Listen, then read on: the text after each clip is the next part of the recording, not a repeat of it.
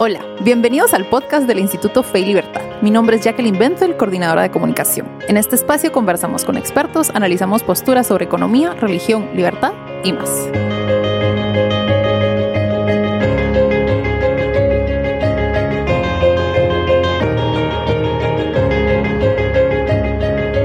Bienvenidos al nuevo episodio del podcast del Instituto Fe Libertad. Hoy me encuentro con Jorge Chapas, él es gerente de Forest Private Solutions y cofundador y director ejecutivo de la red de amigos de la naturaleza RANA, un centro de pensamiento sobre ambiente y recursos naturales basado en los principios de libre mercado y propiedad privada. Además, es consultor independiente de diversas agencias y organismos no gubernamentales, maestro en economía ambiental por el Enviropreneur Institute del PERC, Property and Environment Research Center, y también por parte de la Universidad de San Carlos de Guatemala. Cuenta con una licenciatura en agronomía y es especialista en manejo de bosques y recursos naturales, graduado de la Universidad de San Carlos. Bienvenido Jorge, gracias por estar aquí. Muchas gracias Jackie, es un placer estar compartiendo con la audiencia del Instituto Fe y Libertad. Excelente. Hoy tenemos la segunda parte de un tema que creo que a muchos nos llama la atención y es todo el cuidado del medio ambiente. La vez pasada, en el episodio anterior, hablamos un poquito de la política y de todos los intereses que se mueven detrás del todo el tema medioambiental. Hoy queremos meternos directamente en materia. ok, Entonces, excelente. si quiere, empezamos. la primera pregunta es, ¿cuáles son las principales preocupaciones en el tema ambiental en Guatemala? Para poder dar un poquito de contexto. Bueno, eh, la coyuntura actual creo que establece una de las eh, principales preocupaciones, el tema del uso del plástico. ¿no? Eh, justamente ayer eh, circula un video en redes sociales donde se observa cómo quedó la, la, plaza del obelisco después de la inauguración del árbol navideño, que suele inaugurarse los, todos los años en, en, esta época, ¿no? en esta época navideña. Sí. Y bueno, era una cantidad impresionante de plástico ¿no? y, de, basura, de desechos sólidos. Y, se vuelve a poner en evidencia, pues, digamos, el problema que significa eh, no solo el plástico, sino que el plástico y los desechos sólidos en general. Es la, la preocupación de la gente porque obviamente es un problema que se ve, o sea, que está a la vista de muchos, ¿no? No obstante, a pesar de que eh, la Municipalidad de Guatemala muy específicamente ha hecho un esfuerzo importante por mantener las calles y avenidas de la ciudad limpias. Eh, sin embargo, cuando uno recorre eh, las carreteras principales del país, cuando uno recorre incluso o visita algunos municipios, algunos departamentos en cualquiera de los cuatro puntos cardinales, observa eh, basureros clandestinos uh -huh. y observa las, las, las, ciudades y los municipios, pues eh, sí, con, con, con, la, con, basura a la vista. ¿verdad? Yo he recorrido lugares eh, de zonas marginales dentro de la ciudad de Guatemala donde los basureros son los parques o las canchas municipales, las canchas de fútbol y de básquetbol que construyen las municipalidades para los niños. Y ahí donde juegan los niños, ahí están eh, los pequeños basureros donde pues el servicio de recolección o, no logra llegar a, la, a, la, a, las, viviendas eh, y adicionalmente las viviendas más pobres principalmente no tienen para pagar el servicio de recolección. Entonces el, problema de los desechos sólidos y del plástico es un problema importante, además de la contaminación de los ríos, que creo que también se hace evidente cuando uno sale de la, de la ciudad. Sí. Eh, eh, eh, el tema de la contaminación de los lagos, ¿no? El, el, la contaminación del lago de Amatitlán. Cada invierno eh, arrastra pues, una gran cantidad de, de desechos sólidos y, y, y, de pues, mucho desecho en general hacia los ríos, hacia el lago de Amatitlán por medio del río Villalobos, del río Platanitos, y eso genera pues olores fétidos, genera eh, una contaminación visual en ciertas áreas de, los municipios aledaños a la ciudad de Guatemala. En fin, eh, contaminación de ríos, eh, plástico, desechos. Creo que la contaminación del aire también viene siendo un, problema para, las zonas urbanas, principalmente provocado por el transporte público, Entonces, pues básicamente creo que ahí es donde se centran las principales preocupaciones ambientales en este momento. Perfecto. Bueno, y en ese sentido creo que podemos ver que las principales soluciones que proponen a estos problemas vienen de la mano de políticas públicas y leyes que suelen tapar el sol con el dedo, dirían por ahí. Entonces, ¿cuál es el problema con este tipo de iniciativas? Ok, este tipo de, políticas públicas que, como usted bien dice, se materializan en leyes, el problema es que están, eh, subyace a ellas un enfoque de comando y control. O sea, realmente eh, se cree que eh, prohibiendo en, la medida más extrema o regulando en la medida eh, menos extrema, pues se va a prevenir el daño ambiental o, el impacto ambiental. Y lamentablemente son, son leyes y políticas que crean burocracia y al crear burocracia lo que realmente se genera son costos es, un, costo para quien, eh, pues de alguna manera, quien no tiene la plata para pagar, digamos, o para sufragar el costo que implica el cumplimiento de una política pública o de una ley, simple y sencillamente la evade.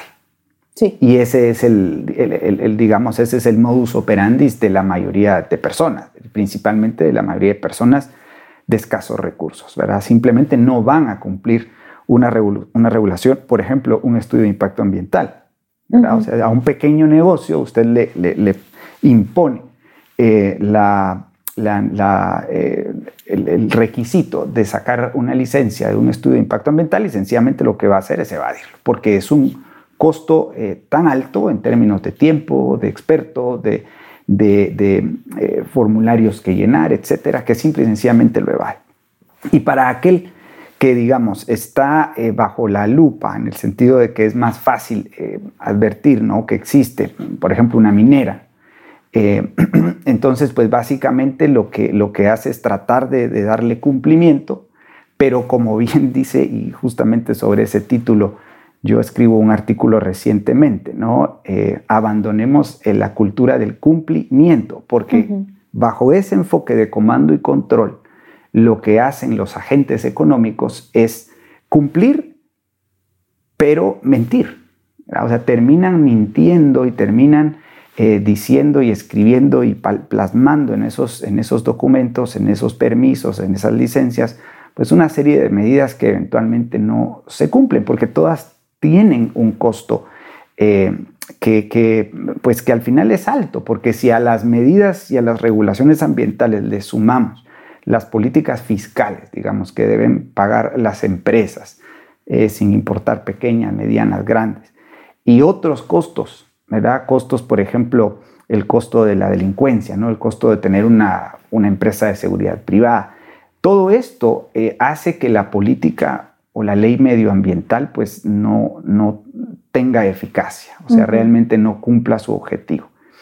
Y, entonces básicamente no, eh, no es una política ambiental, una ley que realmente sea acorde a la naturaleza de la acción humana, para por ponerlo así.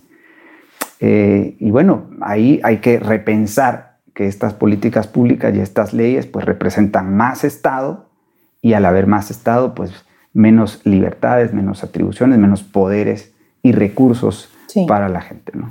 Ok, sí, tiene todo el sentido del mundo. en un, en un episodio anterior hablamos con Carol Ríos sobre el reciente boom del cuidado ambiental. Entonces, una de sus más grandes manifestaciones es la guerra contra el plástico. Uno va a cualquier restaurante y ya todo el plástico, o sea, o le dan la pajilla de papel o las pajillas estas de, eh, que son biodegradables o solo no le dan nada. Claro, sí, ya no lo dan, claro, en algunos ya no lo ya no Va al súper y tiene que llevar sus bolsas y demás. Entonces, ¿qué hay detrás de esto, de, la guerra? Porque es una guerra, la guerra contra el plástico. Claro. Bueno, lo que hay detrás fundamentalmente es lo que se llama la política correcta o la corrección política. La corrección política, este es uno de los grandes males, diría yo, de la, del momento en el que vivimos los, eh, yo diría, los habitantes del mundo, ¿no? Porque esto es global, o sea, la, esto que, tú hablas se, ve en París, en Londres, en Nueva York, eh, en las grandes ciudades donde uno eh, a veces supone erradamente que la cultura es diferente, ¿no? Pues la corrección política nos ha hecho caer en este tremendo error de creer que el problema eh, es el plástico en este caso y que eh, evitando usarlo, pues estamos ayudando a, a preservar el medio ambiente. No es así, definitivamente. El plástico ha sido un invento extraordinario realmente, eh, tiene múltiples usos, ¿no? Y, por eso mismo es, un, es, un, componente que ayuda a que, los, que las personas pues vivamos mejor, ¿verdad? Con mayores comodidades, lejos de algunos elementos contaminantes que nos podrían hacer enfermar, por ejemplo, ¿no? Si evaluamos el uso del plástico en la medicina, por ejemplo, es es impresionante el, valor que tiene el plástico como componente, como material para, eh, para la vida de los seres humanos. Y bueno, pues básicamente no advertimos el problema de fondo, que es el hecho de que los gobiernos locales y nacionales no hacen lo que deben hacer, que es de alguna manera pues recolectar nuestros desechos, eh, transportarlos y darles un tratamiento adecuado para que sí eh, eh, evidentemente no lleguen estos desechos a los océanos, que es un problema, que es un problema real, digamos, existente, pero es un problema focalizado y es un problema muy puntual al que debemos encontrarle la verdadera raíz. ¿verdad? Entonces, en este caso, pues la corrección política hace caer a empresarios de la industria de los restaurantes, por ejemplo, da mucha pena, ¿no? que empresarios caigan en este error. ¿verdad? Y pues obviamente les beneficia porque es un costo menos. no, Pero el costo se traslada al consumidor. Se le traslada al consumidor, en efecto, y cuando eh, se emiten acuerdos gubernativos ministeriales como el que recién emite el presidente Jimmy Morales de prohibir el uso del plástico, la fabricación y demás, lo que hace pues es eh, crear un, un, costo adicional a los, a los consumidores en el sentido de que vamos a tener que encontrar un, material sustituto, ¿no?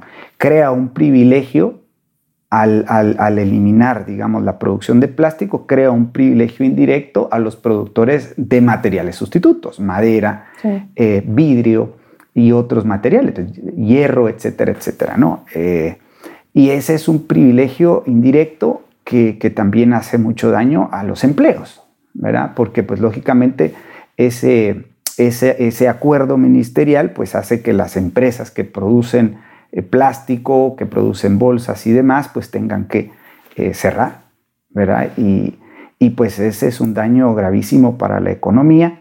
Eh, hay más desempleo, ¿verdad? Y si eso lo sumamos al gran rompecabezas de, la, de, cómo se encuentra la economía en general, pues realmente es un daño para los, para los ciudadanos, ¿no? Entonces, bueno, lo importante creo yo para, para los guatemaltecos en este caso es que escuchando este tipo de podcast encuentren ellos cuál es la verdadera raíz del problema, ¿verdad? Y claro, tiene que ver con algunos aspectos culturales también. Sí, eh, por supuesto. En, este, en esta inauguración del árbol navideño que les comentaba, cantidad de plástico. Y uno dice, ¿por qué la gente no lleva su, su bolsa y en la misma bolsa tira la basura y va a un basurero o se la lleva, pues, ¿verdad? No que realmente es, es una eh, falta de, cultura, ¿no? Pero bueno, ahí dejaría mi, respuesta por ahora. bueno, ahora me quiero pasar un poquito a un tema bastante polémico. Ok. Y es la minería. Ok. Entonces, ¿cuál es la verdad detrás de la minería? Porque vemos que recibe muy mala prensa. sí, sí. Bueno, la minería actualmente eh, está supeditada a estándares internacionales que de alguna manera la hacen una actividad en términos generales, ¿no? La hacen una actividad bastante amigable con el ambiente, ¿no?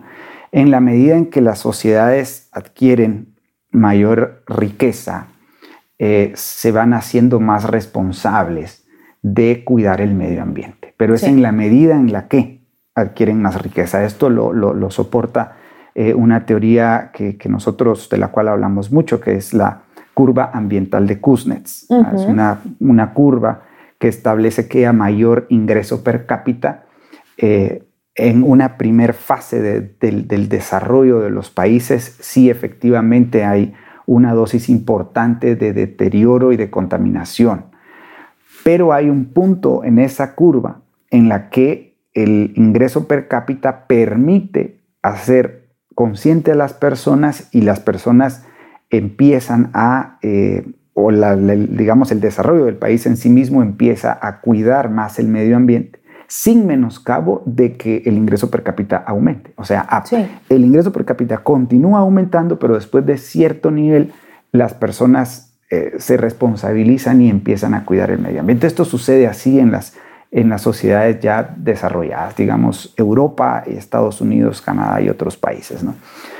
Eh, y bueno, lo que sucede en, el caso de la minería es el efecto de la curva de Kuznets. O sea, ha empezado eh, quienes, quienes compran, digamos, minerales para la producción de otros bienes, lo compran como un bien de capital para la producción de otros bienes, pues han advertido que es necesario cumplir ¿verdad? Con, con ciertos estándares medioambientales. La minería obviamente en el pasado no era como era hoy, ¿no? Pero hoy yo creo que tiene mala prensa porque pues eh, la prensa, en principio la prensa, ¿no? Está de alguna manera eh, sesgada. Y, no quiero generalizar, ¿no? Hay muchos medios eh, decentes que pues tratan de difundir con objetividad, eh, pero hay muchas, muchos medios de comunicación que simple y sencillamente se mueven bajo premisas falsas y bajo información sesgada y, mal interpretada, Entonces, el, el problema, no obstante, de la minería del conflicto en torno a la minería, no de la minería per se, es eh, los derechos de propiedad sobre el subsuelo. Nosotros creemos que eh, debemos imitar en este caso al único país que desde sus orígenes, desde su fundación, ha, tenido privado tanto la superficie como el subsuelo, y es el, Estados Unidos. ¿no? Estados Unidos, la gran riqueza que ha creado se debe en gran medida porque su subsuelo ha sido privado. Y nosotros creemos que en América Latina, con algunas excepciones, la, del caso chileno en particular, que eh, pues tiene una, una, ley de orden constitucional en la cual se salvaguardan muy bien los derechos de propiedad del subsuelo, pero en el resto de América Latina no. Y es por eso que, que hay la gran conflictividad en torno a, a la minería. ¿no? En el caso guatemalteco, el artículo 121 le otorga la propiedad del subsuelo al Estado, eh, al, mejor, al mejor estilo de la, de, la época de antaño, ¿no? este, cuando el rey, el rey eh, osaba, digamos, osaba la tutela del subsuelo. Pues ahora no es el rey, ahora es el Estado. Y entonces por eso es que existe toda esa, eh, esa conflictividad social. ¿no? Y lo que es aún peor es que donde hay minería, lamentablemente la, gente sigue igual o más pobre, ¿verdad? Y eso es lo que realmente como yo como cristiano, digamos, eh, es lo que eh, pues de alguna manera me impacta y, me duele, ¿no? Porque a esa gente le debiese de quedar una buena parte de esa riqueza que se está extrayendo y lamentablemente no es así. Debería traer prosperidad para la comunidad. Totalmente, sí. Exacto. Bueno, y ya para ir eh, concluyendo un poquito, ¿cómo deberían abordarse los problemas ambientales en nuestro país? ¿Qué buenas prácticas nos podría sugerir para cuidar el medio ambiente sin vulnerar los derechos de propiedad y los derechos ajenos? Ok. Bueno, eh, yo creo que la, mejor forma es eh, advirtiendo que vivimos bajo un sistema que nosotros llamamos un sistema estatista, ¿no? en, el cual se cree que los problemas de este tipo y de cualquier otro tipo se corrigen mediante leyes.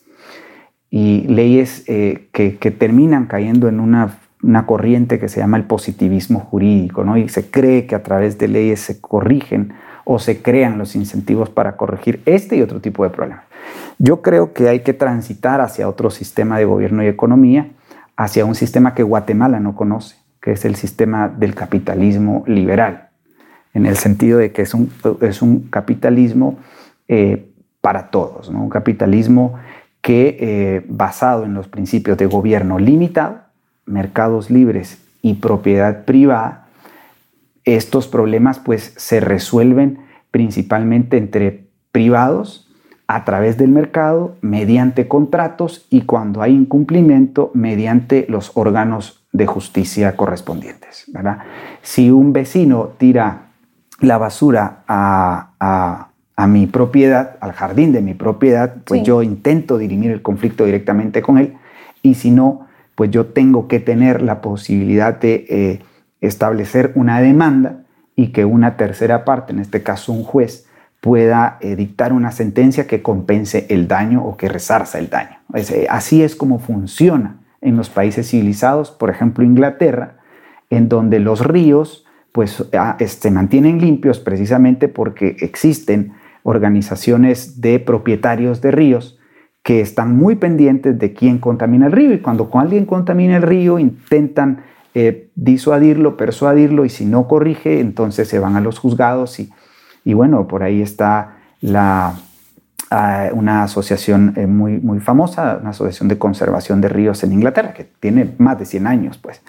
Así es como se deben de corregir los problemas, así como se corrigen civilizadamente, no a través de leyes malas, no a través de burocracia, de sobreregulaciones, porque eso lo que hace pues es alterar el sistema económico en su conjunto, ¿no? Nos hace más pobres, eh, nos hace más violentos, nos hace más corruptos y ese es el, gravísimo problema. Eh, claro que hay algunas acciones en lo individual que podríamos hacer, eh, bueno, ser responsables obviamente con nuestros desechos, pero eh, eso no significa limitarnos en el uso de, nuestros, de, los recursos económicos de origen natural, ¿verdad? Yo creo que lo más importante es advertir que un gobierno limitado a sus funciones propias, seguridad, justicia y algunas obras de infraestructura física, mercados realmente libres, sin privilegios y, y claros derechos de propiedad sobre los recursos económicos de origen natural, subsuelo, agua, eh, ríos, ¿no? Eh, pues se pueden encontrar mejores formas de solucionar eh, los problemas ambientales. La tecnología y el progreso tecnológico que ha existido en, los últimos 200 años de la humanidad, pues dan fe de que es posible hacerlo a través de, ese, de esos medios que son medios pacíficos, ¿verdad? Ok, excelente. Nos quedamos en un punto positivo. sí, exacto. Y en ese sentido, ¿nos podría recomendar recursos, libros, artículos, películas, documentales, lo que se le ocurra que nos permita continuar aprendiendo de este tema? Ok, perfecto. Bien, eh, hay muchísima información. Partiría eh, de recomendar el sitio web de la Red de Amigos de la Naturaleza, www.redrana.org Ahí hay pues, una gran cantidad de recursos, entre los que yo destacaría cercano o, dentro de este sitio web, eh, hay un, documental que se llama El gran fraude del calentamiento global, sobre el cual no hablamos, pero que precisamente creo que uno de los titulares de uno de los medios de comunicación escrita de Guatemala hoy hace, hace ya eh, hace ya prensa del famoso tema del cambio climático antropogénico y es que precisamente se acerca ya la conferencia de las partes. Eh, hay este documental que ha sido producido por un canal británico, es muy, muy bueno, yo lo recomiendo muchísimo. El libro de Frederick Segerfeld, que se llama Agua a la venta, mm. trata el problema del agua y sobre todo la solución, como eh, ciudades como Manila, en Filipinas, pues ha privatizado los servicios de provisión de agua para el consumo doméstico y lo ha hecho muy bien. Y para el tema de minería me gustaría recomendar el libro eh, El robo del subsuelo de eh, nuestro amigo argentino Guillermo Yates. Ese, es, un libro, eh, no recuerdo si está en digital, pero bueno, en todo caso lo pueden adquirir, encontrar en, algunas bibliotecas el robo del subsuelo. Hace una historia de, lo que ha sido la administración del subsuelo en América Latina. Es muy interesante, ¿no? Y, bueno, yo también recomendaría a Julian Simon como uno de los autores importantes a tener siempre en cuenta dentro del ambientalismo.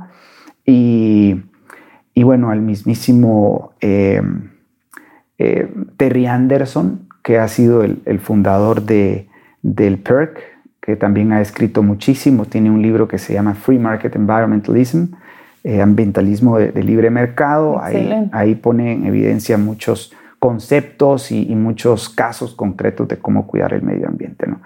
Así es de que eso, eso sería, y, si se me permite terminar diciendo, por favor, para la audiencia del Instituto Fe y Libertad, ¿no? que es una audiencia eh, principalmente creyente en, principios eh, judeocristianos. Pues bueno, eh, acercarlos un poco a lo que establece Génesis 1, 27, 28, ¿no? donde se nos, se nos permite ser la corona de la creación a los seres humanos y se nos da la, la, instrucción de multiplicarnos y subyugar, de dominar la tierra. ¿no? Eh, lamentablemente hoy muchas corrientes de pensamiento perversas como el neopanteísmo o el panteísmo que ve en, las, en la naturaleza eh, divinidad, ¿no? O sea, la madre tierra, por ejemplo, y todas estas, todas estas corrientes de pensamiento no nos permiten advertir que los recursos naturales o recursos económicos de origen natural están ahí a nuestro servicio y que Dios nos ha dado la razón para poderlos administrar eh, eficientemente, ¿verdad? Eh, pues obviamente para que alcance a todos. Entonces, en ese sentido, pues dejarles ahí un, un, mensaje de no tener miedo ante temas como el de la sobrepoblación, por ejemplo. Más bien tener en cuenta que hay que rigirnos bajo un sistema de gobierno y economía que, sin importar cuánto crezca la población, pues somos seres humanos eh, hechos a imagen y semejanza de Dios y que tenemos las capacidades y, principalmente el uso de la razón para hacer un, uso eh, adecuado de lo que Dios ha dispuesto para nosotros. ¿no? Así que tal vez despedirme con eso, Jackie. Muchas, gracias. Seguramente lo tendremos que invitar muchas veces más. Queda mucho por hablar. Definitivo, muchas gracias. Estoy a la orden. Gracias. Y para más información sobre el Instituto Fe y Libertad, nuestro trabajo, actividades y todo lo que discutimos en este episodio pueden visitar nuestro sitio web en www.feylibertad.org. Estamos también en todas las redes sociales, Facebook, Twitter, LinkedIn, Instagram y tenemos canal de YouTube también. Muchas gracias por acompañarnos. Hasta la próxima.